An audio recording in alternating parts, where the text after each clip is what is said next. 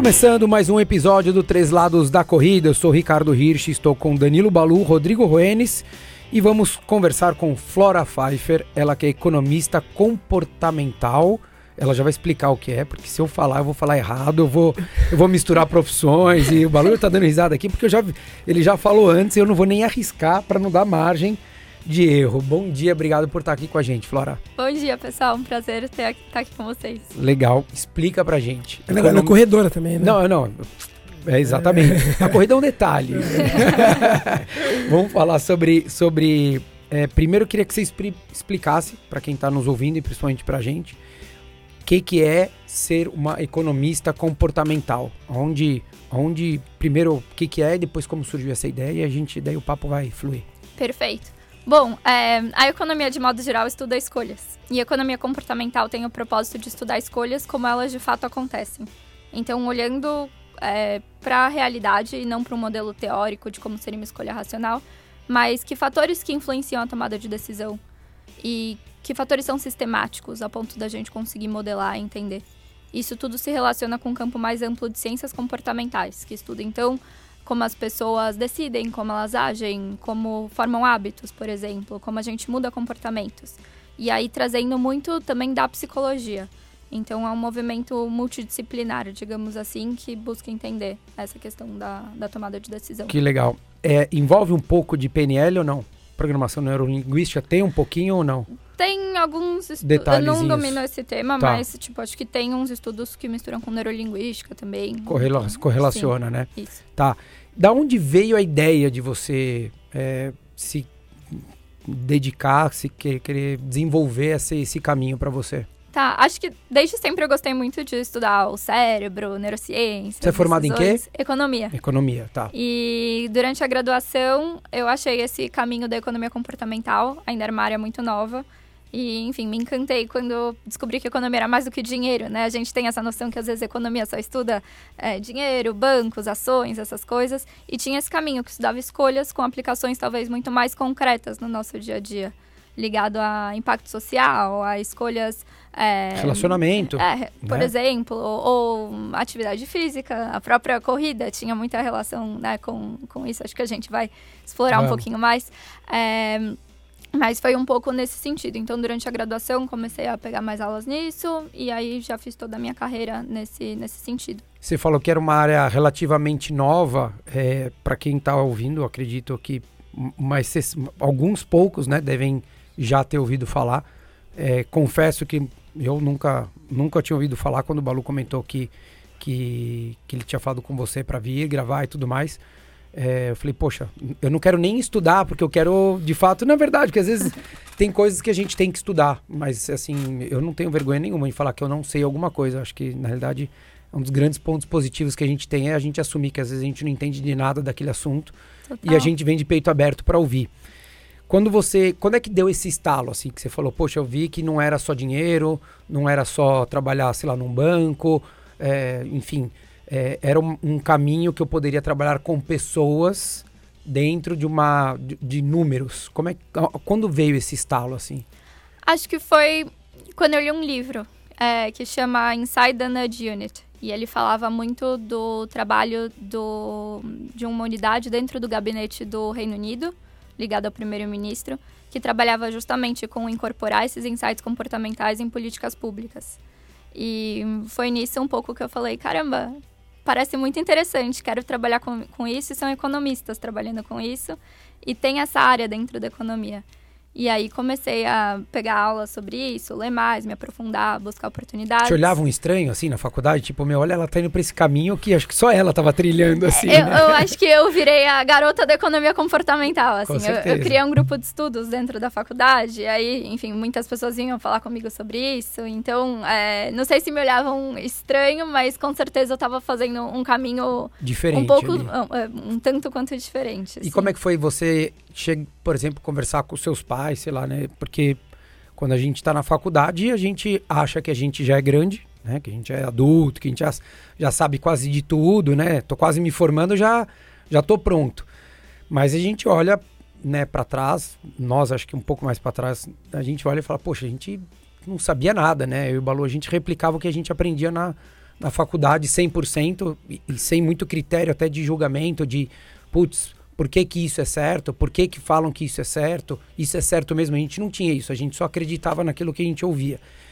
Como é que foi para você falar para eles assim, sabe o que, que é? Então, a filha que estava fazendo economia, então, os planos mudaram um pouco. Acho que assim, continuou sendo dentro da economia. E é uma área, acho que era recente, mas ganhava cada vez mais visibilidade, ou pelo menos era o que eu acreditava. Então eu não, não foi, vai, uma mudança de carreira ou algo assim. Acho que, principalmente talvez da parte da minha mãe, teve um pouco de. Mais resistência. É, ressalvas assim de, ai, ah, será que vai ser um caminho bom mesmo, né? Ou vai, caminhos mais tradicionais, banco, tal, dá tanto mais Sim. retorno. Então acho que nesse sentido teve um pouco de apostar as fichas né, eu comecei a trabalhar no setor público, foi meu primeiro emprego, então dentro da prefeitura, que era é, né, outra realidade, assim, mas foi muito interessante, super bacana. Uma baita formação, né? Total, e acho que muito espaço também para propor e para, por ser um, um caminho novo, a economia comportamental, também não tinha tantas pessoas atuando na área. Então, é, começar a fazer coisas, conhecer todo mundo que está e, e atuar no tema, é, foi um, um, um, trabalho interessante nesse sentido. É, é um processo que é um Sim. pouco mais lento até do que o comum, né? Porque é, um, é o que você falou, um caminho novo que você estava desbravando, né? Não, você não tinha muito espelho, né? Muita referência. É diferente de falar, pô, eu quero trabalhar no banco. Para quem está na faculdade de economia, você deve ter pelo menos, sei lá, 30 pessoas na sua classe que estão trilhando banco, grandes empresas tal. Na hora que você olha um caminho diferente, você tem que construir de fato né, o caminho que você vai seguir. Você tem que encontrar quem, um mercado que possa existir. Se ele ainda não olha daquela maneira, você tem que desenvolver, você tem que convencer as pessoas. Tem um trabalho muito mais. Total. De mais sensibilização, árduo, né? até do. É. Olha, eu trabalho com isso, mas deixa eu explicar um pouco o que é isso e o que eu posso fazer por você é, com isso. E era até interessante que às vezes os próprios professores não entendiam tanto, não dominavam o tema, não conheciam o tema, por ser uma área nova também dentro da economia, principalmente acho que aqui no Brasil. Então. Quando é que você saiu do, do, do da prefeitura desse, desse. Saí no final de 2019. 19. Isso. E daí você já foi fazer carreira solo? Fui trabalhar em uma startup, agora estou trabalhando em outra startup na área de saúde e alimentação. E... Que legal. E é. consegue aplicar bastante coisa lá? Totalmente. É, hoje eu sou uma cientista comportamental. Então, meu trabalho é justamente trabalhar aplicando esses, esses conceitos da área. E as empresas mudou muito do que do que era, por exemplo, naquele momento que você descobriu a área da economia comportamental para o que você faz hoje nessa startup, assim, você percebe que é um pouco mais, sei lá, mais bem recebido ou a atenção das pessoas é diferente, porque a, às vezes a gente vai conversar, né, nós, nós três aqui, ah, vamos fazer um projeto diferente. E daí você vai conversar às vezes com quem não entende muito, a, a pessoa fica até meio com sono, assim, de te ouvir, né? Ela não te dá muita atenção, você fala, ela olha pro lado, tal. Mas aí quando você conversa com alguém que já entende um pouquinho mais, você vê que a pessoa para, ela te olha, né? Ela observa, ela espera você falar, ela quer participar, ela quer comentar. Você percebeu essa mudança também no Totalmente. Eu acho que nos últimos anos é, criou-se muito mais uma, um interesse na área. Ainda é uma área nova, né? Ainda tem toda essa resistência, essa sensibilização. Mas tanto no setor público cresceram as iniciativas, cresceram os projetos, como também no mercado, na iniciativa privada, em startups, acho que cada vez mais estão procurando por cientistas comportamentais, por economistas comportamentais, para exercer esse papel. O que, que, que você mais faz ali hoje nessa startup, por exemplo, assim, você fala assim, cara, o, o que você fala assim, pô, isso foi uma coisa muito legal que eu consegui fazer, um, um processo que a gente desenvolveu lá dentro. O que, que, você, que, que você consegue apontar pra gente, assim, até para as pessoas que estão ouvindo poderem materializar mais? Lógico, é, é, essa, a, gente, a empresa, né, é focada em... É... Se quiser pode falar nome, tá? Aqui tá, tá liberado tudo. Chama Alite e tá. a gente é um orientador num processo de mudança de estilo de vida. Então, tá. um pouco juntar essa parte médica com dados, tecnologia e ciências comportamentais. E acho que é um processo com muitas dores e muitas dificuldades, né? E muitos percalços. Em geral, você vai passar por um médico e não tem mais um acompanhamento. É, vai ficar um pouco solto e tem vários desafios que vão surgindo no dia a dia. Então, a minha função é justamente entender todas as recomendações médicas né, da saúde para aquela pessoa e como tornar isso concreto, então, em realidades. Então, é, quais são os hábitos que a pessoa tem que mudar? E qual, quais são as técnicas para quebrar hábitos ou para criar hábitos? Como funciona uma mudança de comportamento que ela tem que fazer? Tem que começar a atividade física. Então, como tornar isso mais fácil? E não pautado só num autocontrole, numa determinação, numa força de vontade, mas que outros é, que outras formas de tornar isso automatizado e leve e mais factível de fato fazer dia -dia. acontecer Exato. mesmo né então sair da teoria ali para você conseguir fazer a prática que não é simplesmente tirar a bunda da cadeira e resolve né tem, gente que consegue ser dessa Sim. maneira mas tem mas pessoas que, não que, não conseguem e daí acho que é, é, é aí é nesse processo é nesse nesse gap aí que vocês atuam Exato. É, a, a, minha função lá dentro, né? Então, é justamente aplicar esses conceitos de economia comportamental, de ciências comportamentais, para a realidade da pessoa, além das coisas mais estruturais, assim, de entender como melhorar processos e serviços e produtos e vai, não sei, interface no aplicativo e coisas nesse sentido, utilizando também as É que daí a coisa acaba ficando cada vez mais abrangente, Exato. né? Não adianta a gente ter um, um olhar muito específico. O, Flora, dentro do próprio mercado financeiro, é, você acredita ou entende que também tem espaço para essa é, sua profissão, exemplo, dentro de um banco de investimento, é, existe o espaço da tua profissão para você aplicar ah, todo esse conhecimento lá dentro? Com certeza. Tem até uma vai, área dentro que é de finanças comportamentais, que estuda quais são esses é, vieses, né, essas influências cognitivas nas nossas decisões financeiras. E grande parte da pesquisa da área está ligada nesse tema. O próprio Richard Thaler, que é o grande nome, foi o Nobel de Economia em 2017, ele tem várias pesquisas interessantes no tema. Então, e acho que é um, também, né? É tudo, que, é tudo que tange uma decisão, né? Isso, é, exato. Tem, tem, tem um, um dedo aí muito, muito atuante de vocês, é, né? Da, é, da, sua área, né? É muito legal essa área porque ela tem uma versatilidade grande entre os domínios a ser aplicados. Né? Ela não vai ser o fim em si mesma, mas a gente pode aplicar economia comportamental em finanças, em saúde, em transportes, em políticas públicas. Então, tem um rol de aplicações muito grande. Tem quem confunda com coaching? Tem. Tem. Isso acontece mais. É, não, mas acho que assim, principalmente agora, no, nesse meu trabalho atual, às vezes surge nessas questões já, mas não é um coach. O Rodrigo adora frases. É... Exato. E não é, né? São coisas diferentes. Acho que é, eu não entendo tanto da parte do coaching, mas isso é muito de. vem de estudos sobre a tomada de decisão, estudos é, de como a gente age, de mudança de comportamento, e um pouco como traduzir isso e entender e também muito firme no testar. Então, uma dos grandes é, traços da área, acho que compromissos também da área, é essa humildade de entender que nem sempre tudo vai funcionar em todos os contextos e que é super importante a gente testar com métodos super rigorosos, avaliações econômicas, para ver se isso de fato faz sentido lá ou não. Legal. E como é que chegou a corrida e como é que é onde você enxergou a corrida nisso tudo, assim, ou que você aplica essas suas ferramentas muitas vezes até com você, não só com as pessoas que você está trabalhando? Isso, acho que essa, esse ensaio de aplicar a corrida é muito mais um, um exercício individual, talvez, mas também unindo com essa minha outra paixão. É, comecei a correr na faculdade, entrei para a equipe de atletismo e lá comecei a fazer as provas que de faculdade que você fez? É, FEA, na Economia, FEA. isso. E comecei a fazer as provas de meio fundo, né, de 1500. E acho que ao mesmo tempo que crescia meu interesse em corrida, crescia o interesse em economia comportamental. Então sempre foi um exercício muito natural de tentar aplicando, entendendo fazer esses, um paralelo ali. isso, esses conceitos na própria corrida. E é, a, a, então acho que vai. Diária acabou virando um pouco minha ótica de ver o mundo, sabe? E um pouco como. Acho que a, vira uma analogia, né? Exato. Não tem como, assim, porque de fato, tudo que a gente tá ali, você quer desenvolver alguma capacidade sua para correr os 1500, não é simplesmente que sai, só corre mais rápido que você pode. Você tem que entender como é que você vai executar, não só a parte da, da prova em si, mas toda a parte do treinamento, dia a dia.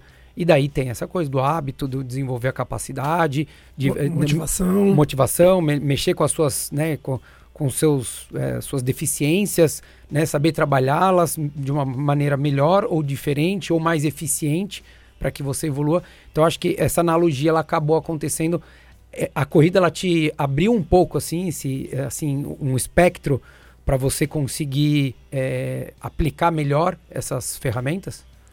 Acho que sim. É, foi um. Não acho que a corrida seja mágica, tá? Só tô te perguntando sim. se você achar que não. Não, mas eu acho que virou um espaço onde eu sou minha própria cobaia e vou aplicando essas técnicas é, comigo mesma e, e testando. E um assunto que eu tenho muito interesse. Então, por si só, eu já sou motivada. Mas, por exemplo, é, muito. Às vezes muito tem a ver com como começar um comportamento ou eh, como ter motivação para isso, né? Como você sai da inércia e começa a prática de atividade física.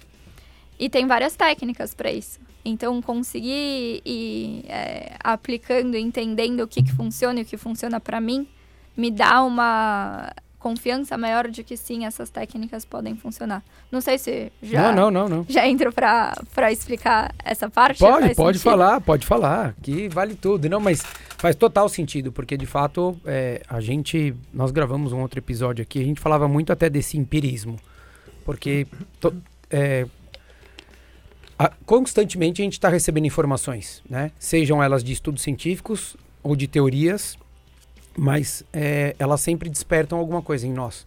Então, seja porque a gente se identifica com aquela linha de raciocínio, ou porque a gente não se identifica nem um pouco, ou muitas vezes porque a gente olha aquela ideia foi muito bem vendida, ou muito bem elaborada, e fala, pô, deixa eu dar uma olhada com calma nisso. E a corrida, é, ela é um espelho para isso. Então, eu falar para você que você vai fazer uma prova de 1500 e eu te convencer de que você tem que, a teoria diz, né? Muitos estudos antigos diziam que você ia ter que correr 70, 80, 100 quilômetros na semana, né? Daí você fala, poxa, mas será que eu preciso de tudo isso para correr 1.500? Se você não tiver um, um critério de julgamento ou de análise, você vai ficar perdida. Porque ao mesmo tempo que vai ter esse, vai ter outro falando que só, só fazia tiro de 400 e não fazia nada além disso, né? Fazia retas e tiro de 400, retas e tiro de 400. E daí você começa a pegar um pouco de cada lugar e começa a identificar o que que vai te vai funcionando para você. Óbvio que você tinha um, um treinador, mas você vai entendendo como o teu corpo funciona. E eu acho que essas ferramentas te possibilitam abrir os olhos, que acho que era isso que eu, que eu quis dizer ali.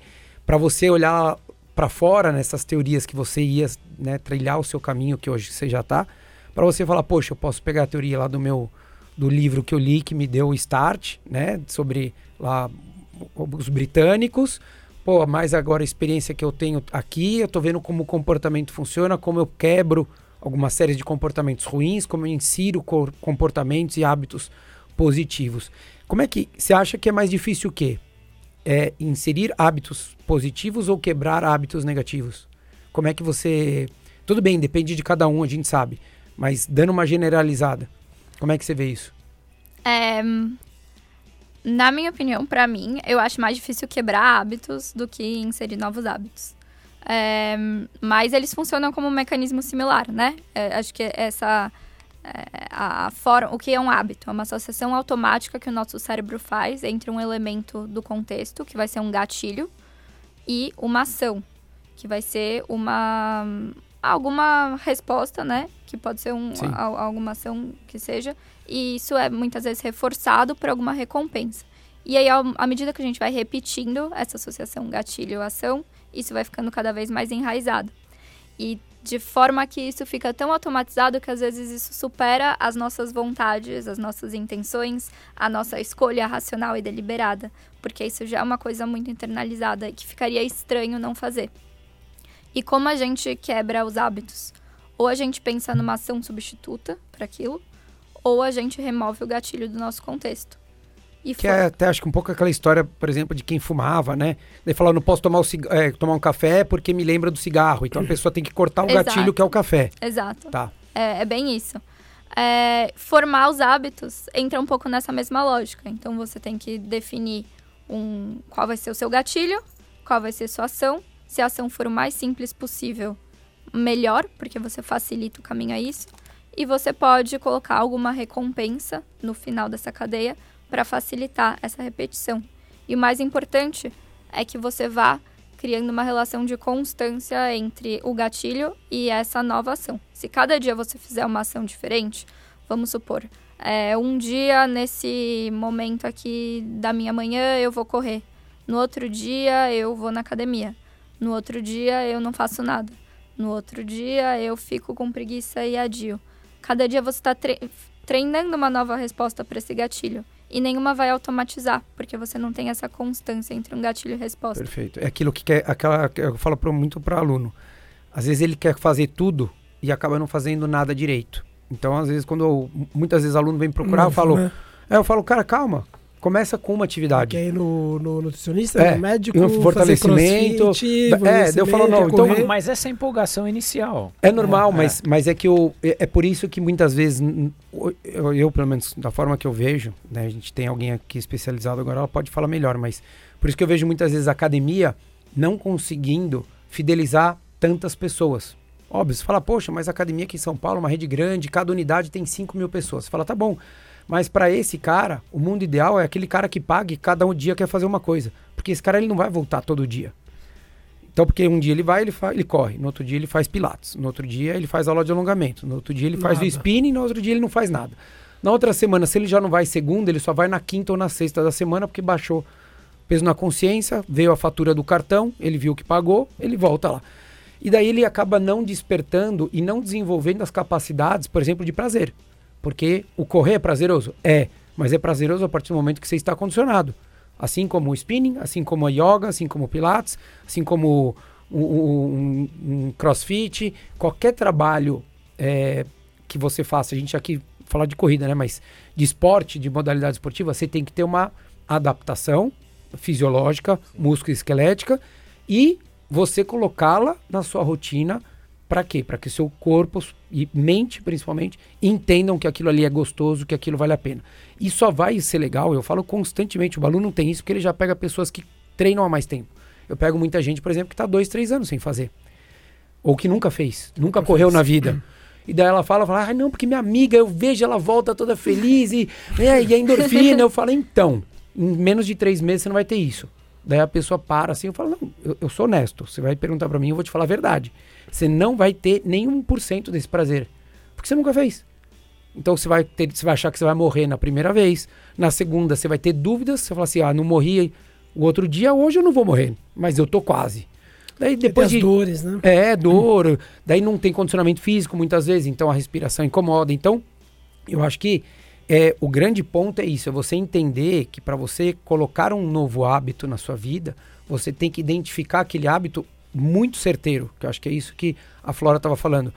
Você fazer atividade todo dia não quer dizer que você está desenvolvendo um hábito, porque não é a mesma atividade. Então, às vezes, é melhor você fazer três vezes por semana agendado e programado a corrida, do que você um dia fazer a corrida, outro dia yoga, outro dia nada, outro dia natação, outro dia corrida porque você não vai desenvolver nada direito, né? Acho que é isso, né, Flora? Acho que, é, principalmente se você ficar naquilo de vou ver quando vai dar. Porque é, é muito comum isso, né? Tipo, ah, amanhã eu começo. Só que aí fica num. Ah, ah, só segunda, vai. Vou começar Amanhã à é noite. É Exato, aí chega à noite. de manhã tá ocupado. Ah, tive aula. A pessoa vai jogando. É. E marcaram uma reunião às oito. Isso, Pô. Depois, aí, é. a, a, cada espacinho na sua agenda, você acha que é uma oportunidade para ir, mas aí tem uma desculpa, aí vem a preguiça, aí vem o cansaço e você vai adiando. E o que acontece? Para começar um comportamento, pensa que todo comportamento funciona como um gráfico entre motivação e dificuldade de fazer. Quanto mais motivado a gente está, mais a gente consegue fazer uma coisa difícil. E começar a correr, ou qualquer que seja o esporte, como você falou, né?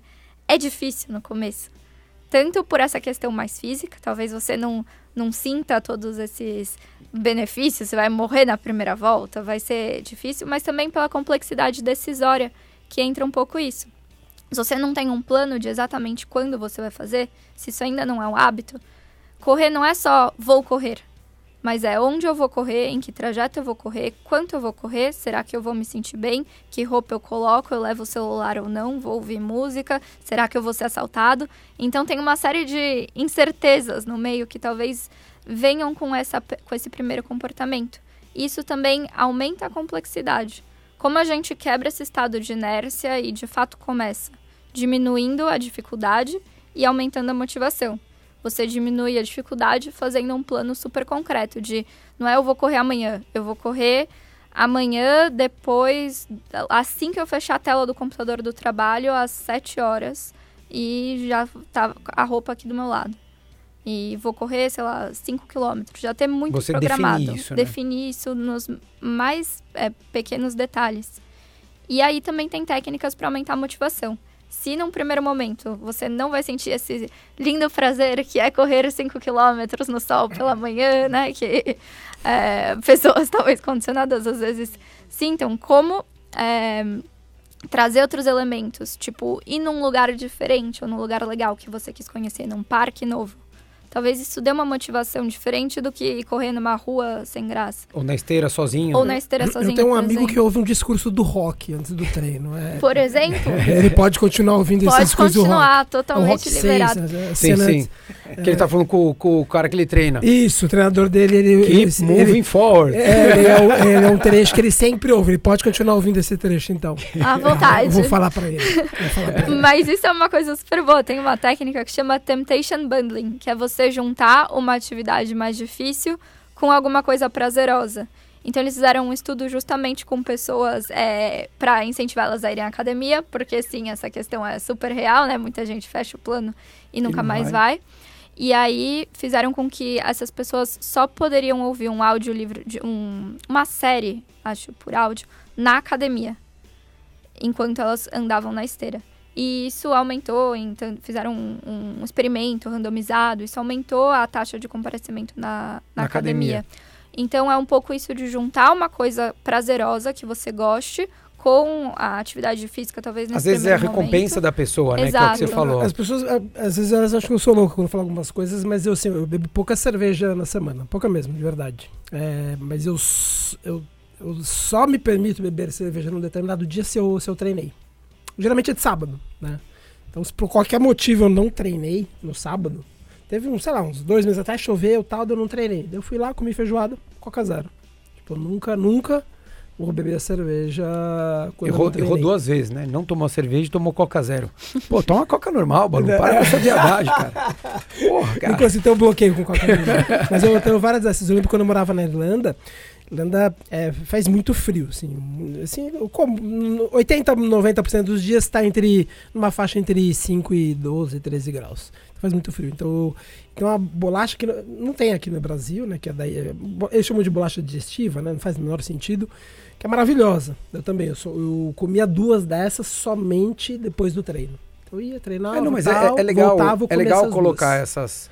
eu- Só. Eu acho que Só. o- a recompensa é legal, mas eu acho que o, o que eu fico muito com receio às vezes é a pessoa não desenvolver é, o prazer da atividade Sim. só pela atividade. Que eu acho que esse que é um dos grandes aí, pontos. a, aí a atividade vira um preço, vira um, um- um fardo. Né? É, a pessoa porque- odeia, mas ela faz porque na verdade ela tá viciada na bolacha É, digestiva. É, Exato. porque o assim, você fala, poxa, a recompensa ela existe na vida, mas nem sempre ela é palpável e ela não é instantânea. Então tem um momento que é, né, que você se permite.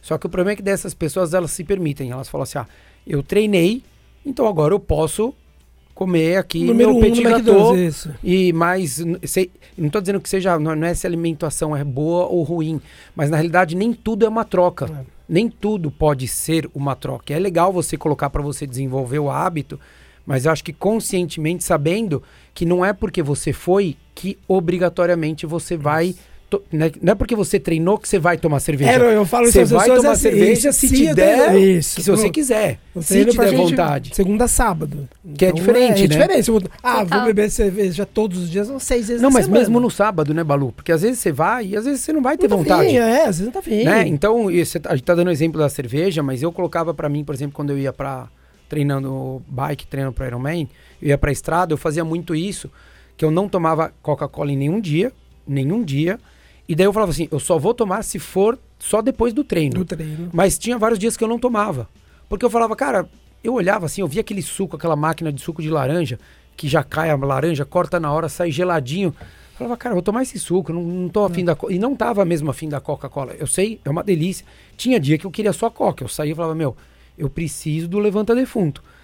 Mas tinha dia que eu olhava e falava, não, não é porque eu terminei que eu vou tomar Coca-Cola. Eu acho que. É, coisas distintas. E, e, é uma linha tênue, né? Entre. E, total. E até porque, senão você cria um novo hábito em cima, né? Então, vai, esse exemplo do biscoito pode poderia virar isso. Então, toda vez depois que correr, você pega o biscoito e aí é um hábito não tão interessante que eventualmente. Não, aqui em São Paulo tem uns, uns empórios que vendem importado, de, vem do Reino Unido, você, que é pior que cocaína. Não compro, porque não dá. Porque senão... É tipo nosso amendoim. Porque se não é. trouxesse, a gente não ia nem lembrar. exato, exato. Mas daí todo dia, ou eu ou o Rodrigo, você, a gente traz a, porcaria do amendoim. E daí a gente nem tá com fome, a gente nem senta tá e fome. começa a comer. Você sabe que essa história do amendoim é super interessante. Tá ali, ó, você viu, tem um monte ali na mesa. o, o Richard Staller, que é um dos grandes nomes, né? Foi o, o, o primeiro economista comportamental, digamos assim. E uma das coisas que motivou a carreira dele, ele sempre conta essa anedota, é que ele estava num jantar com economistas e aí eles estavam esperando o jantar e estavam conversando e tinham um pote de amendoins, de petiscos, e eles estavam comendo. E aí até que uma hora alguém tirou esse pote e um dos economistas falou: "Nossa, obrigada por ter tirado, senão a gente não ia parar de comer". E ele ficou intrigado com isso. Como numa sala cheia dos economistas é, racionais, né, que estudam isso, é, não são capazes de controlar essa, é essa é vontade. consegue, mas é não pensado, né? Você tá ali, né? É ficar sentado na mesa. Como é Exato, mas foi justamente isso que originou. Calma, então talvez a tomada de decisão não seja super racional a todo tempo. Né, e tenha outros fatores importantes da gente considerar nesse, nesse sistema. É, e, e, a corrida envolve muito isso, né? Totalmente, porque... que é essa questão do autocontrole. Exato, e, e, e, essa coisa do poder da decisão, porque você pontuou muito bem ali alguns, né, do pré, né, para você desenvolver o hábito e você ir treinar. Então você tem que na noite anterior, normalmente quem vai treinar cedo no dia seguinte, tem que separar a roupa, tem que colocar o despertador, tem que olhar o, o, o teoricamente o telefone para saber se vai. Agora a gente está numa meia estação, se vai estar tá muito frio ou não, porque uma coisa é você ir de regata com 12 graus ou você ir com uma manga longa ou com um casaco se estiver chovendo, alguma coisa assim. Daí, para onde você vai, se você vai ter que acordar mais cedo, se você vai ter que ir para um lugar mais afastado, se você vai de carro, se você vai a pé, se você leva o telefone, se você vai de carro, o que, que você vai deixar no carro, se é seguro onde você vai parar, a hora que você começa, a hora que você termina a água, se você come antes, se você não come, se você leva alguma coisa para tomar. Então, isso tudo é pré, né? A gente está falando da noite anterior e do dia antes de correr. E durante a corrida a gente também tem, eu acho que eu, eu pode ser que eu esteja errado, mas acho que a última vez que eu pesquisei isso, acho que são mais de 35 mil decisões que a gente toma ao longo do dia. Eu não sei se é, se é esse o número, mas eu sei que é uma insanidade, porque de fato é isso. Né? É, eu, eu vou pegar o Red Bull na geladeira ou não vou? Isso já é uma. Né? Ah, eu vou parar o carro de frente ou vou parar o carro de ré? É outra. Então, são várias coisas. E na corrida é isso, né? Ah, vou para a esquerda, vou para a direita. Vou no Ibirapuera, vou no sentido horário ou anti-horário. Ah, vou correr na grade? Não vou correr na grade. Ah, paro nesse banheiro no próximo. Bebo água agora? Não. Ah, né? aperto ou não aperto o ritmo? Eu acho que isso tudo acaba sendo meio, que é o que você falou, é, inconsciente, né? É, é, vira uma coisa muito dinâmica ali que você não para para pensar. Tenho que tomar uma decisão. Ela é instintiva, mas ela é fundamental, porque na hora que a gente fala de ritmo, quem vai fazer 1.500 como você, não dá para você sair 1.500 fazendo ritmo de 400. Mas você também não pode deixar as pessoas que estão na tua frente abrirem de você. Isso daí, as pessoas que vão para atividade física, elas conseguem perceber essa essa conexão entre o poder de decisão e o quanto aquilo está relacionado a você ter um sucesso, ao desenvolvimento, a você evoluir? Sim, acho que isso que você falou vai muito de encontro com o conceito de é, das formas de decidir. Então tem até um sistema dual que o Kahneman, que é também um psicólogo super é, renomado na área, ele propôs, que é que a gente teria duas formas de decidir. Uma que ela é rápida, ela é intuitiva e ela é automática. Então é mais ou menos isso que você falou. E mais ou menos nosso cérebro opera assim, vai, 98% do tempo. A grande parte das decisões que a gente faz está nesse modo. E não é que elas são inconscientes, mas a gente só não, não precisa pensar nelas, Automático. elas simplesmente acontecem. Muitas dessas decisões, à medida que você começa a correr, elas já vão fluindo, né? Você não precisa. No primeiro dia, talvez seja tudo novo. E aí você precisa exercer um outro tipo de tomada de decisão, que é quando você de fato coloca sua atenção naquilo, consegue é, entender tudo que está em jogo, ver as informações e fazer uma decisão controlada, uma decisão mais racional, mais consciente. Só que esse modo de decidir é mais custoso cognitivamente. Então a gente precisa dos dois, né? Às vezes vai precisar de um, às vezes vai precisar de outro. Quando está fazendo alguma atividade nova, Talvez a gente precise muito mais desse sistema 2 aí, mais devagar, para entender o que está acontecendo. E à medida que a gente vai repetindo isso, isso vai ficando automático. E eu acredito que essa questão do ritmo entra muito nisso também, né? No início é muito difícil saber ritmar. Você não sabe, vai tentando, é, aí passa uma borboleta, se distrai, e aí já, já entra num, num outro estado. Ou pra quem começa... vai ouvindo música, ouve a Exato, música desconecta. Aí vai, acaba indo no ritmo da música. E o legal é que essas decisões automáticas, elas são muito influenciadas por aspectos do nosso contexto. Então a música, por exemplo, se tem um ritmo, se você para de prestar atenção e começa a ir no automático, você vai ser levado pelo ritmo. Se tem uma pessoa do seu lado correndo, talvez você seja levado por ela. É, então essas coisas acabam ditando e ancorando um pouco o ritmo que a gente faz. É, Para talvez conseguir um novo ritmo, você precisa colocar a sua atenção, entender o que, que é e repetindo várias e várias vezes até que isso fique automático. É, e olhar para você, né? Deixar com que de repente Exato. fatores externos entendam que possam gerar qualquer tipo de conflito ou de é, desconexão ali sua daquele momento, Sim. você tem que tentar evitar ao máximo. Né? Às vezes eu tenho até um mantra pessoal em treinos de tiros, que é se você tá pensando, você não tá correndo. Então, se eu tô, tipo, começando a pensar em outros assuntos, eu perdi a atenção do, é, mas, do Ai, Nossa, que percurso bonito. Que percurso bonito, velho. Você tá olhando pro lado. Você só tem que saber se tem buraco onde você correu. É, só olha, isso. olha, pra, olha pro chão, vê se tem buraco. É, isso é um debate que acontece muito entre amadores. Ah, vai ter, sei lá, meia da Golden Run da Ace. Ah, mas esse no é Rio, feio, bonito. No, no, Rio, né? Nossa, é lindo aquele é visual. Lindo. Eu não vi nada, velho. Não vi nada disso. Não, eu sempre falo, assim, cara, não tem, esquece percurso. É que eu acho que tem, acho que tem a linha, a linha de. É, são, são linhas distintas e que envolvem o mesmo, o mesmo momento. Né? Então tem a linha, por exemplo, da, daquela pessoa que quer correr e dentro da sua capacidade ela quer performar. Então, tem gente que performa a 4 por mil, tem gente que performa a 6 por mil. E tem gente que performa a 6 por mil que poderia performar a 5. Mas essa pessoa está preocupada com o visual, que não tem problema. Tá tudo, é, tá, tá tudo, tudo, tudo certíssimo, bem, tá tudo exatamente, certo. né? Que nem eu, eu, falando isso porque você falou, poxa, mas não tem que olhar. E aí eu, eu sei que você pensa dessa forma como eu estou falando, mas a gente tem que entender o que cada um quer. Então, essa pessoa que quer ter o prazer com a corrida, ela não pode se desconectar muito nesse começo, principalmente no desenvolvimento. A partir do momento que ela se desenvolveu, que ela tem capacidade de correr 5 por mil, sei lá, 10 quilômetros, ela pode se dar o direito de querer olhar a borboleta, de olhar a paisagem e correr a 6. Porque daí é o que ela quer, mas ela já está sob. Ela tá com o controle da situação. Ela está com o controle do prazer, do esforço que ela faz, da concentração que ela tem que demandar ou que ela tem que despender naquele momento. Exatamente. O, o, que, o que, ela quer, não que ela quer o que ela busca. Exatamente. Né? Seja franca com ela mesma. É diferente para quem quer correr para 4 por mil e tá preocupado e fazendo força e tá preocupado com o percurso. É. E acho que são às vezes objetivos de treinos diferentes, né? Se você tem um treino vai de tiro que você tem que ou ritmado ou algo nesse sentido, faz mais sentido você ficar mais focado. É, que tem até um conceito que é de uma prática deliberada, mas que é quando você de fato coloca a sua atenção naquilo, e isso é super importante para a performance. Mas talvez você tenha uma rodagem leve. E nessas você pode você vai se lugar permitir. Que te, é, Exato. Você vai no lugar que te, é, que te agrade ali a, o visual. Exato. E aí permite os, você Seus, devanear. Eu adoro fazer isso. Acho que é uma terapia individual, bom, né? E, e, ter esse, esse momento é. de é, não pensar em nada e deixar os pensamentos Sim, fluírem, dominarem, né? fluírem. Mas aí nisso, você tem o trade-off com o ritmo.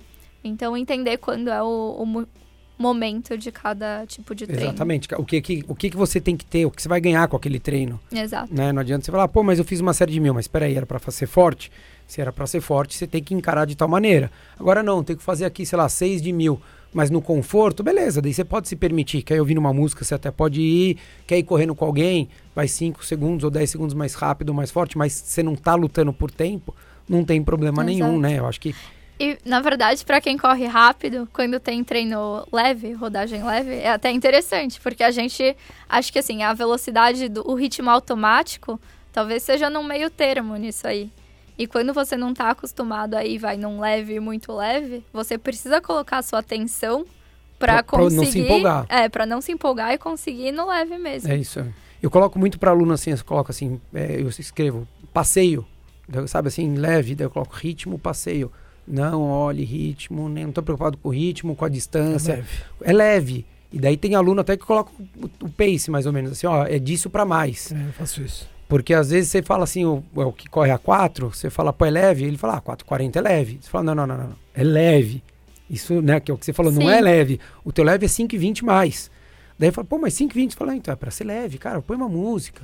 Vai ouvindo um podcast, vai pensando em qualquer coisa, no trabalho, no, no que você precisa fazer do dia.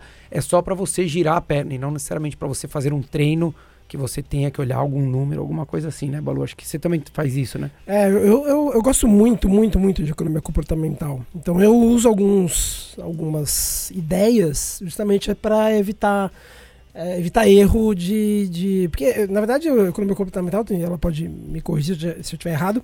Ah, Você vai. que você tá o, errado. o, o Thaler tem um livro, né? O Newd, que ele fala disso, que é você induzir a pessoa à escolha que é a mais apropriada, né? Ela tá trabalhando com a área de saúde, então você vai lá, você, você cria escolha, você dá opções, na verdade, que induz o cara ou a pessoa a escolher a melhor opção para ela sem ela saber.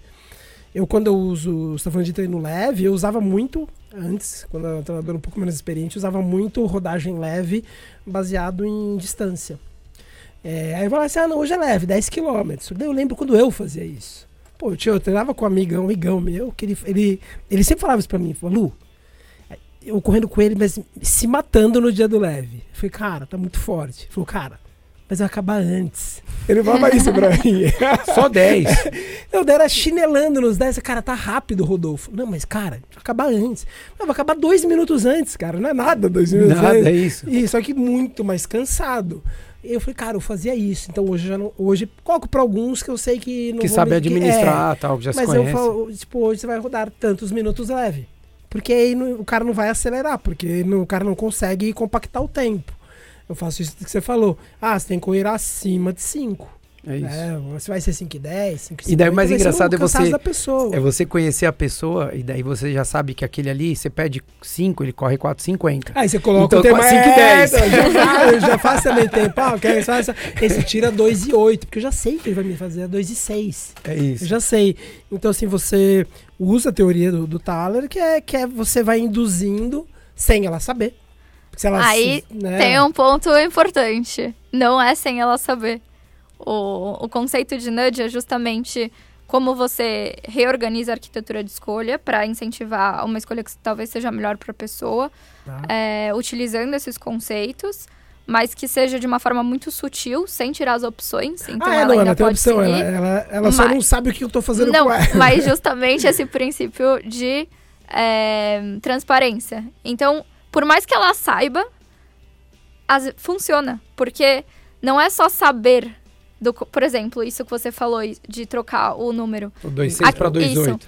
A questão não é só saber, mas é porque a forma como a gente processa as coisas no automático faz com que muitas vezes a gente é, altere nossos julgamentos ou altere as nossas escolhas. Então, você mudando essa arquitetura de escolha, de invés de colocar a quilometragem para o minuto, por mais que ela saiba, tem esse efeito de, de direcionar. Ela faz o que eu quero. Isso. Para não ser uma manipulação, mas sim uma ferramenta para ajudar com que as pessoas cheguem nos seus próprios objetivos. Uma orientação até para o desenvolvimento dessa pessoa. né? Exato. Acho Só que- fazendo esse disclaimer conceitual, porque é muito importante. Não, mas tem que ser. Mas, mas é justamente isso. Então, como a gente consegue, é, talvez, entender técnicas, tem essa parte de tipo, ah, você foca e aí você consegue ir mais devagar e, e não forçar mais, mas também colocar simples elementos no seu contexto. Tipo, eu gosto nesses treinos leves de ir para um lugar novo, porque aí ficar apreciando o lugar me faz ir mais devagar. Ou então ir num terreno diferente, que isso já me reduz. Ou chamar algum amigo mais devagar, lento. porque a gente vai conversando e isso reduz a capacidade por si só. Então, que artimanhas assim eu posso me colocar para ajudar a reduzir o ritmo sem eu precisar fazer nenhum esforço. E aos poucos ir aprendendo. Exato. né? A entender que. Porque na hora que ela que passa por essa situação, né? Nesse caso aqui, ah, poxa, corria. Tem que correr a 5 e 10, por exemplo, e ela consegue executar 5 e 10, independente da ferramenta que tenha utilizado, ela vai perceber o benefício. Ela vai falar, poxa, eu consigo correr a 5 e 10. Né? Independente de, poxa, chamei um amigo, ou fui correr na terra, na grama, que é mais, mais lento tal. Mas ela, o fato dela conseguir fazer permite com que na semana seguinte ou numa sessão seguinte que seja semelhante, ela consiga executar. Porque o que a gente ouve muito, eu ouço muito de aluno, é, ah, eu não consigo correr assim. Correr assim é ruim. Tem uma aluna que ela vai dar risada, agora que ela vai ouvir, que ela ouve todo episódio. Ela fala, barre para correr nessa velocidade só fica incomodando. É pior, o peito porque balança. É, porque, é, porque é lento. É, de lento. Pô, o peito só balança, incomoda, não sei o que. Vamos mais rápido. Falou, não, meu, acabou o treino, eu tô soltando para ir embora. Eu vou aqui às 5h30, 6 é, é o pocotó que eu vou usar. Mas é difícil. E daí quando a pessoa percebe o quanto aquilo é benéfico, né? Não tô dizendo se rodar lento ou não, mas que ela consegue executar aquilo, muitas vezes essa também já é uma recompensa, né? Porque não é a recompensa palpável de tomar cerveja, material, é. material, mas é uma recompensa do corpo dizendo: Poxa, olha como tá gostoso. Olha como você conseguiu executar o que era e você está tendo a sensação que era esperado. Eu acho que também entra no rol de uma, de uma recompensa, não entra? Totalmente. Na verdade, essas recompensas intrínsecas, elas são ainda mais poderosas. Porque, voltando então para o que a gente estava conversando antes dessas recompensas externas, né? Então, o biscoito, a comida, a cerveja ou alguma outra coisa é, fora. Eles podem ser estratégias legais quando a gente quer criar um comportamento, que a gente não tem é, ainda um benefício por si só. Só que ele também é menos poderoso, digamos assim, e corre o risco da gente condicionar sempre. Virar um vício? Virar um. É, não um, um vício no, no termo da palavra, mas meio que sempre que você fizer aquilo, você vai depender dessa outra coisa. Né, e criar talvez uma relação de dependência aí. É... Daí tem a dependência até de, com as pessoas que são aquelas, ah, pô, sempre tem que correr mais. Né? Então, ah, eu fiz um longo é bom. Daí na outra semana ele põe mais. Daí na outra ele mais. Daí quando você olha, ele está sempre buscando aquilo ali porque ele, é, ele linka a sensação, sei lá, do prazer, da conquista, de tudo teoricamente que seria positivo, a, aquilo que ele está fazendo. E o que ele está fazendo muitas vezes não é benéfico. Então ele tem que, acho que, tentar Sim. administrar isso, né? Sabe uma coisa que super encaixa aí? Postar depois do treino. É, isso acaba entrando como uma recompensa que tem esses benefícios sociais e uma coisa externa. E talvez é, a pessoa até associe muito entre o correr com o postar depois. Ou, enfim, N coisas que, né, que poderiam entrar aqui como essa recompensa externa. Mas talvez as recompensas mais poderosas para uma, uma manutenção de comportamento a longo prazo é quando a gente consegue desenvolver algo intrínseco. Então, a motivação intrínseca quer dizer o prazer pela própria atividade. É, mas além dela, que é tipo, vai, o, o supra-sumo, assim, das, das motivações, tem outros pontos no meio do caminho, tipo, o, o benefício depois. Então, essa sensação boa por si só, ou de estar alinhado com o meu senso de identidade, ou então de ver que isso vai me levar para o meu objetivo pessoal de que eu fui capaz atingir. de executar esse Exato. treino bem feito, né? Um treino difícil. Tenho visto nesse sentido, estudando psicologia aplicada ao esporte, é a questão do, do, intrínseco, né? Porque uma vez eu conversava, conversava, com uma amiga que ela, ela posta tudo, só que ela, ela faz um negócio que o, que o Rio faz, que é fechado, né? O Strava dela. Tipo, você posta, mas só você vê, né? E eu falei, ela falava que postava e ela postava só pra ela. Ela falou, eu tenho enorme prazer em acabar o treino. Ela falou, é louco isso. E é louco, é louco isso. É um diário. É, a pessoa ela tem o maior prazer em acabar o treino e ticar lá. O Sim. ticar é ir lá e completar, só que é bloqueado, é fechado o Strava dela, ninguém vê. É, até aí tudo bem, cada um acha o motivador que, Sim. que, que lhe cabe. Isso não, não, não é uma crítica, mas é quando você conversa com treinadores, você sabe que no longo prazo, quando a gente fala de treinamento no longo prazo, a motivação ela tem que, ter, tem ser intrínseca. Então ela pode, tudo bem, ela ter prazer em subir, aberto ou não, ela, tudo bem ela ter prazer em postar, que é isso que você vê muita gente fazendo no Strava. O cara tem que postar, ele fica. Ele, ele tem uma, uma chuva de, de dopamina quando ele começa a receber as curtidas, tá tudo bem. Mas se a gente tira isso da pessoa, no caso dessa, ela tem menina, que continuar, tem que, tem que continuar, bem. Prazer. Se ela não ter prazer, a, a motivação é, é, é mais intrínseca, ela é extrínseca. É, é, é, aí no longo prazo Balu, não funciona. É a hashtag que eu ponho em todo post que eu coloco: correr pelo prazer de correr. Se a pessoa não tem Porque, isso, assim, se, acaba. Se, pode ser que nem hoje. Minha esposa ia descer antes da gente vir para cá, ela ia descer, fazer uma corridinha leve na esteira. Eu falei, vou com você. Cara, eu fiquei ali, correndo com o lado dela. Coloquei ali, 12 por hora, pá, pá, pá. Vendo TV, frequência, meu, cento e pouquinho. Você fala, cara, o prazer de eu terminar, de eu estar naquele momento, independente de. Cara, não enca- nem encarei como treino. Né? Então acho que é o prazer, literalmente, de eu fazer aquela atividade que eu gosto. E isso não é. Por isso que também posta, tem muita então é gente que muito fica diferente isso. e tá tudo bem também, ficar dançando de atividade. Agora tá na natação, depois de dois, três meses foi pra academia, porque a, o, o prazer não, não, é, in- não é intrínseco. é. Ah, vai na academia, novo, daí tem as músicas, tem aparelhos novos, daí cansou, a pessoa vai pro crossfit, daí vai, não sei o quê, papapá, daí mudou. Porque quando a pessoa não tem a, a motivação intrínseca, daí não tem postar treino que resulte. Você estudou alguma coisa de psicologia? É, fiz algumas aulas, mas não tenho nenhuma. Não. É. Mas é interessante pra tua área, né? Tem que ah, saber. né? total. E muitos estudos vêm da psicologia. Então, isso que eu tô falando, por exemplo, da motivação, é um estudo da psicologia que compara as diferentes formas de motivação. Tanto a extrínseca quanto a intrínseca, mas também dentro da extrínseca a gente tem essa que são é, é, esses. é, por exemplo, isso que, que você citou, seria uma forma de automonitoramento. E super funciona quando a gente quer começar. Às vezes, fazer chequezinhos toda vez que você foi treinar. Teve uma, uma temporada que eu tinha um super prazer em terminar meu treino, anotar num post-it e colar na parede no meu quarto. E eu vi aquilo muito concreto. E isso é bom, porque tangibiliza um pouco todo o esforço que você fez. E a sua capacidade. E a capacidade. Porque a gente tende Exato. a esquecer, né? Eu, eu já falei em outros episódios aqui, às vezes a gente superestima a nossa capacidade e às vezes nós esquecemos a nossa real capacidade. Tem os dois lados. Então tem aquele que superestima porque fala assim, ah, eu tinha que fazer um treino longo para, sei lá, 5 por mil de ritmo. Na Daí- prova e era moderado. 4,30. E era, não, e era moderado. Daí ele vai lá e faz 4,45 e se engana dizendo que foi moderado. Mas não foi moderado. O moderado, teoricamente, era mais pro 5.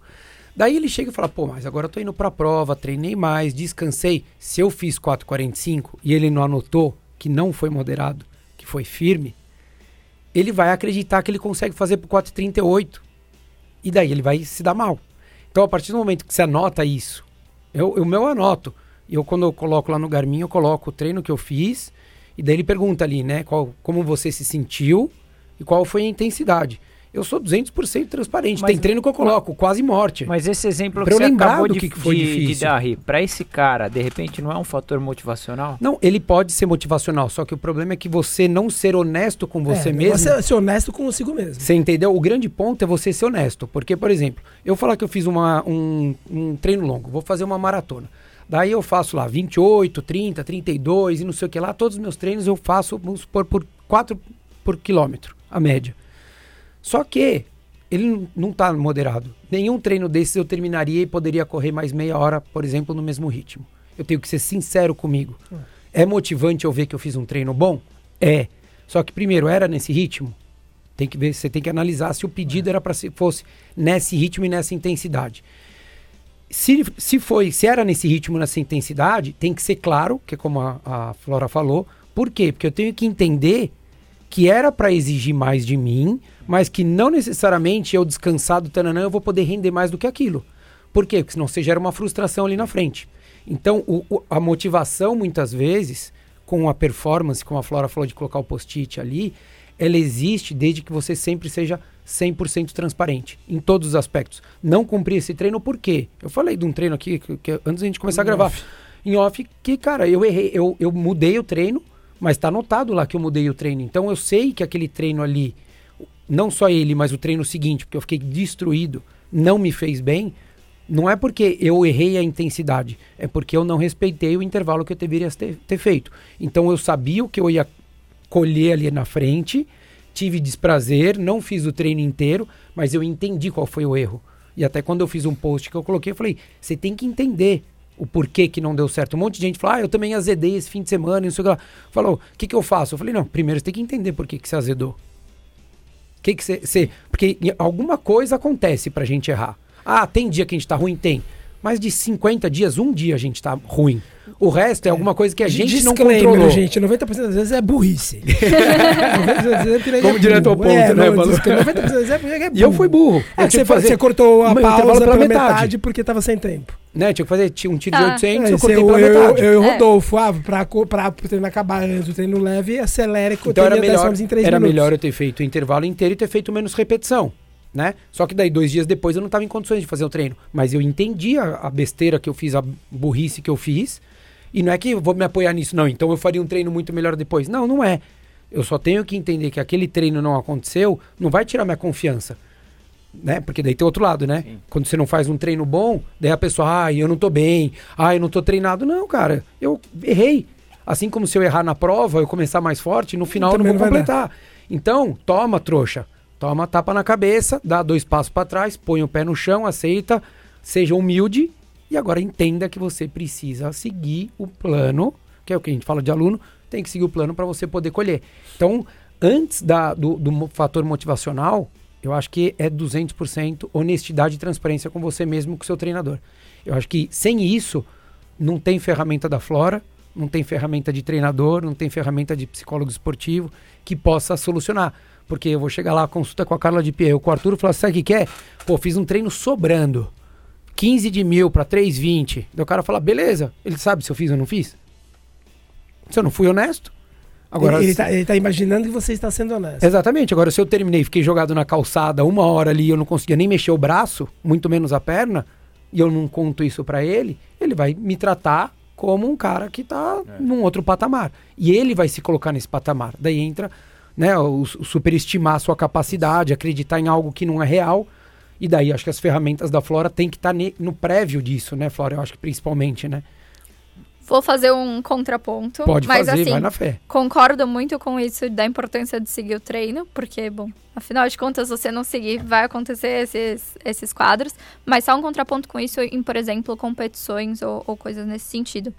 Tem uma. Eu li um texto recentemente que falava muito da importância da nossa é, autoeficácia, que é um pouco a, a crença que a gente tem do quão bem a gente vai conseguir ir e dessa confiança em momento de competição. Perfeito. E até citando é, primeiros al- algumas anedotas assim de grandes atletas que acharam que estavam tomando um, um suplemento, um líquido especial e na verdade era Placebo. um placebo e a- melhoraram a performance muito mais e até mesmo em estudos. Então, por exemplo, eles fizeram um estudo com corredores em que falavam para um grupo correr 20 minutos, um outro corre aí, não vamos falar quanto é, mas também seria esses 20 minutos, e um outro falou, ó, vocês vão correr 10 minutos, mas no nono minuto falou, ah, mais 10. Então, é esse efeito da, da surpresa. E o grupo que foi surpreendido no meio do caminho, né, se sentiu muito mais descontente, cansado, por mais que os indicadores corporais estivessem iguais. Qual é o meu ponto nisso tudo? O nosso cérebro, ele desempenha um papel importante também no regular da capacidade, né? E os estudos, eles mostram isso, que nem sempre a gente está no nosso limite muscular. E aí, não tirando a importância do treinamento, que óbvio, não é só uma coisa Não, de até porque se, você acredita, você faz. se todo mundo seguisse o plano, não teria quebra de recorde Exato. mundial. Né? O cara tem que acreditar que ele pode e que Totalmente. ali, naquele momento ele vai performar. Sim. Mas é que o ponto é o seguinte: você não vai sair do 5 pro 4,30. É esse, esse que é o ponto. Uma coisa é você falar assim, ó, vou sair do 5 pro 4,45, 4,55. Eu acredito que com descanso, eu sendo honesto com o pedido, com o tarana, no dia eu posso entregar mais, por quê? Porque minha motivação de prova é outra, tem outras pessoas ali, tem to- todo o descanso, tem treinamento, tem uma série de coisas. Então acho que é mais, até a gente deu exemplo mais, mais longo por conta disso. Porque de fato, senão você não teria quebra de recorde mundial de ninguém, né? Não, com certeza. Então, acho que assim, é uma união do- das duas coisas. É. Super importante seguir o treino para a parte física, tá super condicionada. Mas essa parte do, é, do quanto o nosso cérebro consegue prever a nosso, o nosso desempenho também tem aí uma, um efeito, talvez marginal, mas que é importante. Não, tem, com certeza. A gente bate muito na tecla, né, Balu, de não falar em números. Então, por exemplo, no nosso treino, ele- o Balu não crava assim, ó, você tem que fazer esse treino para 4 e 10, 4 e 15.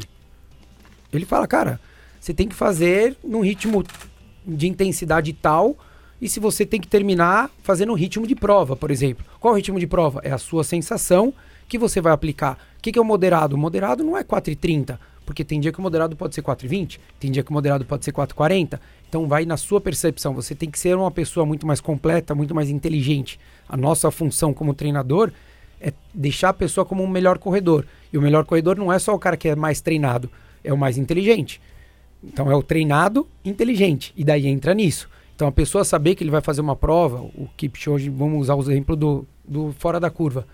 Ele bate o recorde porque ele acredita que ele no dia da prova ele pode mais.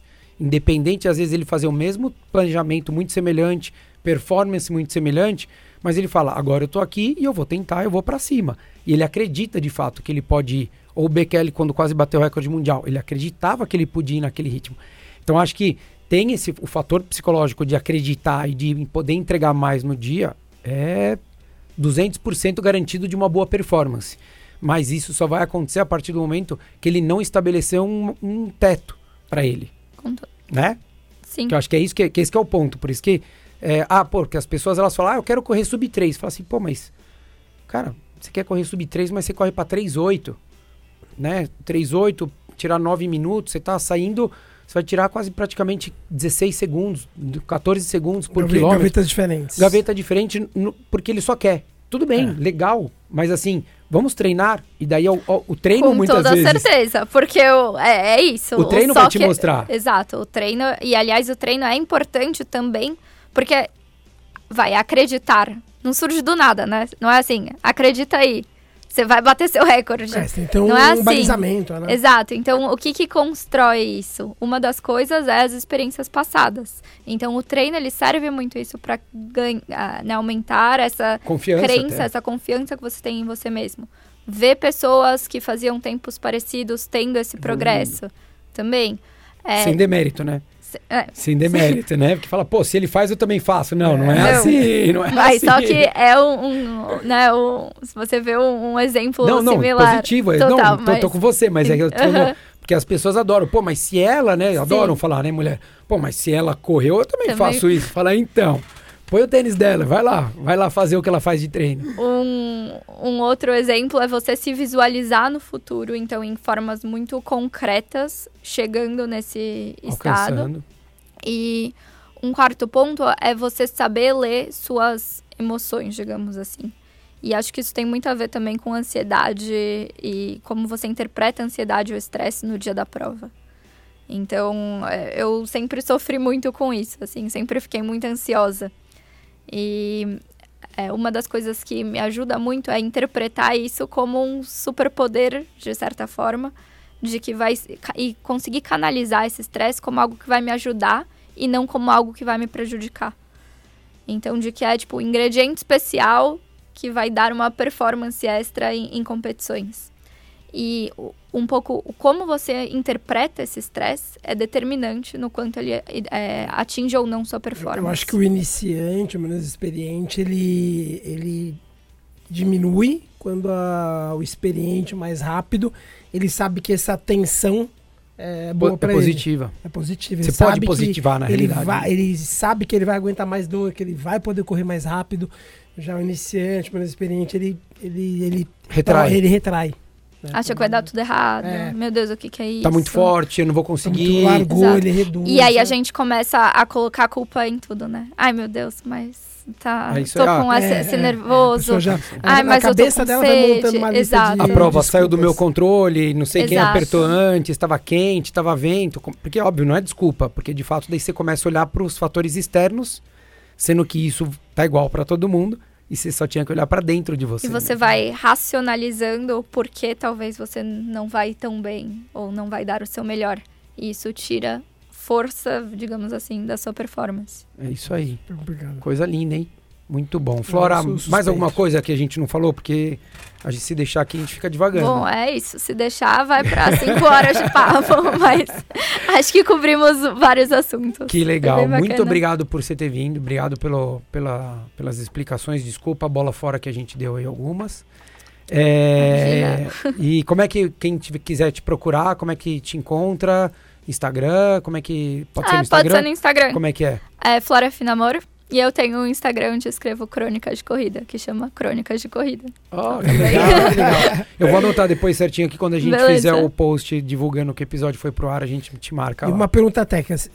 E se um amigo quiser deixar de comer Doritos? ele come muito Doritos, ele procura vocês? Qual o gatilho? É, qual o Corta o gatilho ele- oxigênio. Primeiro de tudo, não compre Doritos. Ah, Olha Olha, aí, não, aí. peraí. Eu vou surpreender vocês. Faz uns três meses que você não come. é isso? 2022 eu não comi Doritos ainda, Balu. Olha. Eu, eu acredito. Sem eu acredito. vontade. Por isso que ele anda mais quieto. Sem vontade. sem vontade. É aquilo que a Foi gente ressaca? sempre Foi fala. ressaca? Não, o Balu era 5 uísque. É aquilo que a gente tomou- sempre fala, tomou né? um porre de uísque, não pode nem sentir o cheiro. De Sente as- o cheiro, arrepia. E às vezes, pô, não, adoro, mas isso não quer dizer que quando eu vou no supermercado, passe na gôndola que, putz, me- ah, vou comprar o Doritos porque Eu me dá sei, vontade. eu sei. Eu fiquei a quarentena Passou, inteira. Passou, né? Tem hora que passa, são fases, acho. Exato. Não, é, eu fiquei a quarentena inteira sem álcool. Sem- na verdade, sem nenhuma bebida, álcool, refrigerante, né? tirei tudo durante a, quare- quarentena, durante a quaresma, perdão. É, é muito tranquilo. As pessoas falam, nossa, mas eu não consigo ficar uma semana. Eu falei, cara, É que na realidade, acho que volta aqui, né? a gente é meio. A gente é. A gente, A gente acabou o episódio, a gente aqui- vai continuar. É, Parte, parte Os 2. quatro aqui são meio, meio nerds, assim, né? É uma disciplina que a gente sabe que é. Com algumas coisas, pelo menos, a disciplina é acima da média. Então, pra gente é meio, é, meio fácil. Eu acho que, acho que muito tá, tá ligado, eu acho que a pessoa conceber de corpo e alma. Eu acho que quando a pessoa fala, eu vou deixar de comer doce, Doritos, vou ficar um ano. Vou ficar é, vou meses parar sem de comer. Mas É, não fiz promessa. Não, não, não, É, não, é não, então, não, não, não. Então, mas é que eu acho que é assim. Eu acho que quando a pessoa.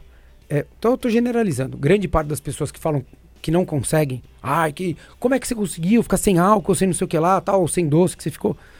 Eu acho que grande parte dessas pessoas, o que acaba acontecendo é que ela promete sem querer prometer. Ela promete porque ela quer ter um resultado. Ela quer. É o cara que quer correr sub 3 a maratona, mas ele não quer O treinar primeiro treino, sub o 3. primeiro treino dolorido. é. Ele não quer ter a rotina que tem que ter, ele não quer ter a dedicação, a abdicação, a resiliência e tudo mais que envolve. Quando a pessoa, eu falo pra todo mundo, então faz o seguinte, então promete que a sua filha vai morrer. Se você comer doce. Ah, pronto. Passou à vontade. Porque, o, o- é, o- entre aspas, o gatilho que ela precisa é um compromisso maior. Maior. Não simplesmente a palavra dela falar, não vou comer. Ela fala, ah, vai, só hoje. Só esse Red Bull aqui não vai Eu ter mereço. problema. Esse, eu mereço, já treinei. Ah, eu tô fazendo tanto. Não, eu vou comemorar aqui que eu fechei um negócio, negócio novo. Eu acho que quando a pessoa. Tem gente que faz por si só, fala, ah, não quero, não vou mais, ela não consome, não toma, não bebe, enfim. Mas tem gente que precisa de um fator a mais. Ela precisa de, um de algum compromisso maior que seja, né, assim, é, mais do que só a palavra. Porque só a palavra, ela, rep- ah, putz, amanhã, sabe? Ah, pô, essa semana aqui eu já não fui treinar, então segunda eu vou. Você fala, pô, mas hoje, hoje é terça. Às vezes tá até ligado com não saber tão forte qual é a motivação pra isso, né? Então, assim, vou ficar sem doce. Tá, mas por quê? O que que te motiva a isso? Ah, porque eu quero tanto. Mas por que que você quer isso? E aí en- entender de fato qual que é esse fator motivador. Acho que é um ponto. E isso às vezes a pessoa faz esse compromisso, mas a- ela mesma não acredita. Quando é assim, ah, eu vou parar, mas você não acredita que você vai, você ainda abre espaço É para incertezas. fora, né? Então, a cada situação que tem alguém comendo algo, bebendo algo, talvez isso abre espaço para você refletir, ah, será que só hoje tudo bem? E aí você tá sob a influência de um monte de fatores, né? É, quando você de fato, assim, acredita, não, eu vou ficar a quaresma sem álcool, e é isso, tem um compromisso aqui. Você se coloca um prazo onde você nem abre espaço para cogitar nesse meio tempo. Então, em tese, decisoriamente, isso também fica um pouco mais fácil, Sim, porque você não concordo. abre espaço para essa Em deliberação. casa tinha zero álcool, por exemplo. É. Zero. E, obviamente, Mas, refrigerante. mas, mas Tinha sabia que, que nem eu, eu coloco lá que eu, quando eu chega perto de prova, eu paro com, com Doce. açúcar, né? Eu Paro, a- açúcar refinado não uso nada. Então, refrigerante, chocolate, doce, nada. Só tem açúcar, tipo, fruta. Mas é só. É, e- o que eu vejo, às vezes, o que acaba acontecendo, pra mim pode ter. Que daí, óbvio, eu olho e Não, falo, puta. Coca-Cola, ah, dá vontade. Mas, cara, Não, mas não, eu tam- não, Não- também. não eu, fui, é- eu fui em dois jantares com amigos. que nem o eu Ciro, levei- o Ciro trouxe a cerveja aqui, a Mas gente não tomou. olhou e a gente É, não, não, tomou. Eu tive dois Vamos tomar, jantares vamos nesse tomar. período. Eu levei, eu levei água com, com os amigos. Ó, o pessoal jogando poker, eu pizza e cerveja. E eu levei água com gás. É isso. É que é mais fácil. Você ceder, você nem leva não, água. não, não. É mais fácil você não ter aquele monte de cerveja na mesa. Se tivesse todo mundo comendo pizza É comigo com água com gás, beleza, ia passar tranquilo. Foi muito mais sofrido ou menos fácil porque tava todo mundo Sabe, tomando sabe cerveja. uma coisa que, que, que eu, me vem muito à cabeça, que eu acho que às vezes as pessoas elas não conseguem cumprir também, eu acho que é o medo do fracasso. Então a pessoa fala assim, ah, eu quero perder peso, eu então eu vou deixar de comer isso, isso, isso, vou seguir a dieta lá que o Balu passou, mas ela não se dedica inconscientemente, porque ela tem medo de fazer tudo que teoricamente falam que ela tem que fazer e ela não conseguir. Aí vai ser um fracasso e não Porque, é legal. é, legal não, lidar com fracasso. e não, e não tô apontando o dedo pra ninguém, pelo amor de Deus, tá? Tô falando porque a gente vê às vezes Mas até é. atleta de alto nível fazendo isso. Então ele arruma uma, uma bengala, o uma famoso desculpa. se sabota, né? ele se fala. sabota. Então eu falo assim, poxa, mas você quer emagrecer? Por que, que você quer emagrecer? Porque você acredita que mais leve você vai performar melhor? Vai ganhar. É, ou, ou porque você vai ter fazer um tempo X que você quer e tudo mais. Então por que, que você, você não tá comendo? Né? Então por que, que você, na realidade, você tá saindo desse- dessa dieta, desse plano? Por que, que você tá fazendo isso? Ah, não, mas só isso. Não, mas se, se você chegar no peso que você te- tem e você não conseguir fazer o que você quer, como é que você vai reagir? Perdeu a desculpa. Você vai, vai, vai valer a pena, né? Eu acho que, acho que às vezes tem um pouco disso, assim. Porque, cara, a gente não controla todas as variáveis, né? Ninguém, nem o amador, nem o profissional. Então, você chega lá, você vai estar suscetível a chegar lá, se ter se dedicado 300% e o Não resultado não veio.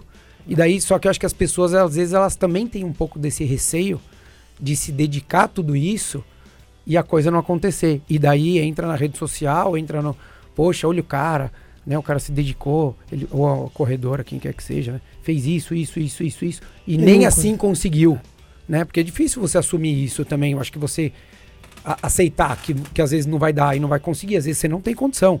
Não é nem que no dia não sai, às vezes você não. Eu não tenho condição de correr maratona para É. 2,30, né? Então você fala assim, pô, mas não, não deu. Não, não deu, não, não tenho condição. Não dá. Não dá. Não dá. Não, não ia dar nunca, não tá dando hoje, não vai dar mais pra frente. Mas enfim, obrigado, Flora, valeu. A gente vai marcar aqui todos os seus arrobas pra quem quiser procurar. Obrigado pela aula. Literalmente foi uma aula hoje. Foi muito bom a gente conhecer mais aí sobre a economia comportamental. Valeu, obrigado. Eu que agradeço. Muito obrigada. Valeu, Valeu. turma. Abraço.